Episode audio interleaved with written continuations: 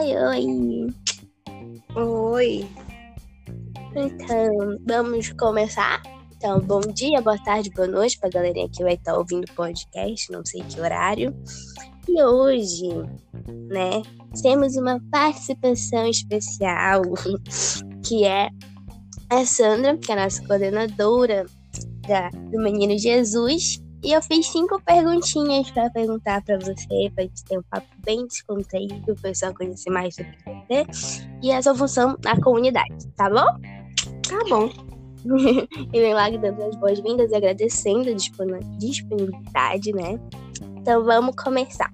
Bom, para começar, é só você se apresentar, falar seu nome, a profissão, tempo da comunidade e sobre família, sobre você. Bem, eu sou a Sandra, né? eu sou coordenadora da comunidade Meninas Jesus de Praga, daqui da Nova Cidade, área missionária São Paulo Apóstolo. Bem, eu sou técnica de enfermagem, né? E Sim. moro aqui na Nova Cidade e esse ano fui é, convidada a participar da coordenação da comunidade.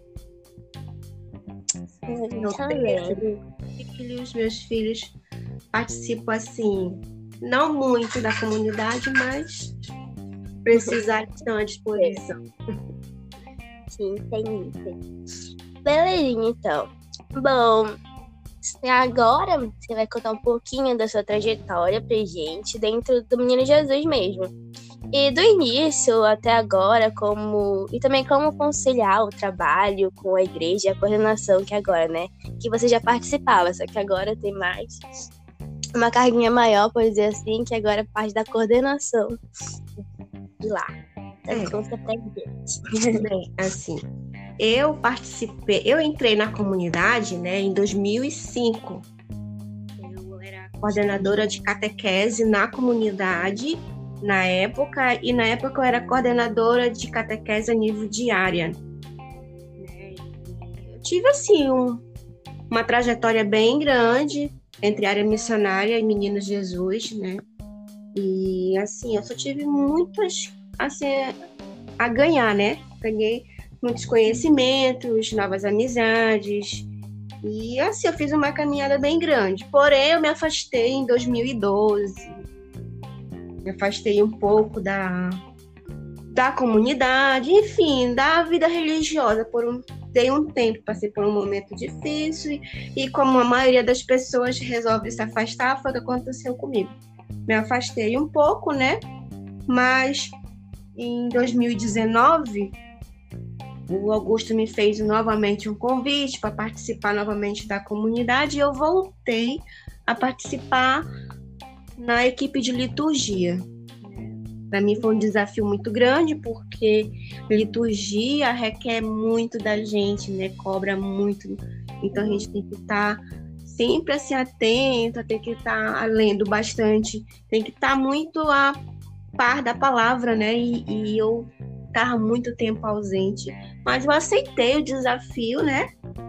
E graças a Deus passamos essa, essa coordenação de, de liturgia por dois anos e esse ano, por incrível que pareça, né, houve uma eleição em, em, no ano passado, final, final do ano, né, para a coordenação da comunidade e meu nome surgiu. Para mim foi uma surpresa porque eu não esperava, não, não esperava, né? E foi uma surpresa muito grande que até assim eu quis muito é, não aceitar, mas eu fui convencida, né, a, a, aceitar, né? E aqui tô, é um desafio, né?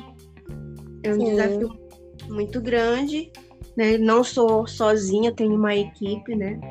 Uma equipe de cinco pessoas. Eu, como coordenadora né, pastoral, sou coordenadora pastoral. Temos a coordenadora administrativa, que é a Ive. Temos a tesoureira, que é a Cláudia a Iana, que é a nossa secretária, e a dona Honorina, que ela é coordenadora do dízimo, que participa também da equipe de coordenação da comunidade. E aí a gente tenta trabalhar o máximo junto, porque agora com essa pandemia, né? É, tem três. é, tem três pessoas da equipe que é da área de saúde, né? Que é eu, a Cláudia e a Iva. Então, o nosso tempo é complicado. A gente quase não está se encontrando, né? né? Mas assim, a gente mantém o, aquele feedback através do WhatsApp, né? A gente conversa bastante. Agora, assim, o tempo que é meio corrido. Quando dá para uma, não dá para outra. Mas a gente vai, a gente vai levando, né? Exatamente. Dificuldades todo mundo enfrenta, toda a comunidade também. Não é só a nossa, né? Mas é assim, é, com a graça, graças a Deus a gente tem apoio do nosso padre, que é o padre Jair. Ele nos apoia bastante. Qualquer dificuldade, eu corro lá com eles. Ah, os coordenadores de pastorais também na minha comunidade, eles me ajudam bastante. Porque quando eu não posso participar de reunião, eu corro para eles. A equipe também te ajuda. Isso até respondeu é. a terceira pergunta, que seria quais os pontos positivos e as dificuldades de ser coordenadora de uma comunidade. Os pontos, é, a dificuldade, você já até citou um pouquinho, mas agora quais estão, são os pontos positivos de ser a coordenadora da comunidade? Olha, positivo tem assim, porque assim a gente participa mais das assim dos problemas mesmo que a comunidade enfrenta. A gente, a gente quando é só coordenador, coordenador de pastoral ou então agente de pastoral, a gente não sabe da real situação que a comunidade enfrenta, né? Situação financeira, né? É, administrativa. Então a, a gente fica mais a par dessas coisas. Mas assim, é bom porque a, a gente corre para um que já foi no ano passado, que já tem uma experiência, né? Para ajudar a gente. E, ajuda bastante. Então, assim, é, é, tem muito pontos positivos que eu poderia dizer assim. A, a, assim, a gente tenta fortalecer a, a, união dos coordenadores de pastorais, porque a gente não trabalha sozinho, né? E isso é muito bom, é um ponto positivo. E eu estou conseguindo isso com, com, com essa coordenação, né? Eu consigo é, manter esse contato com os coordenadores e até agora nenhum chegou comigo e reclamou ou falou alguma coisa, né? Mas eu também eles, eles têm essa liberdade de chegar e falar, né? Olha, eu não concordo com isso, isso, isso, né? A gente tem que assim ouvir. Então assim, eu, eu é, o ponto positivo é esse, eu, esse feedback que eu tenho com eles, eu poder contar com eles é, quando eu precisar, e eles podem contar comigo também quando precisam. Então, legal. E que bom, né? E cada um se ajudando como pode, no seu tempo que pode. Uh, agora, uma perguntinha voltada, né? Um pouco para a juventude, que é que como jovens, a gente jovens, né, podemos participar mais ativamente da comunidade, na sua opinião? Olha, eu, eu, sinto muita falta mesmo dos jovens, né? Com essa pandemia, houve assim. Eles se afastaram um pouquinho, a gente entende, né, por causa dessa pandemia. Mas assim, eu sinto que o menino Jesus precisa mais dessa juventude, porque os jovens vai ser nossos futuros coordenadores amanhã, né? É, e assim, eles já começam a se preparar o trabalho em comunidade, as responsabilidades que nós temos em comunidade. Então, assim, é como a equipe é nova agora que vocês estão, estão se, se reencontrando, né? Apesar desse momento que ficaram afastados da pandemia. Então, a gente também. É, então a gente torce bastante para que vocês assim se fortaleçam mais e, e e assim, trabalhem bastante com a gente. Se tiverem dificuldade, chegar com a gente e falar, que se a gente puder ajudar, a gente ajuda. Entendeu? O importante é não desanimar. A gente precisa muito.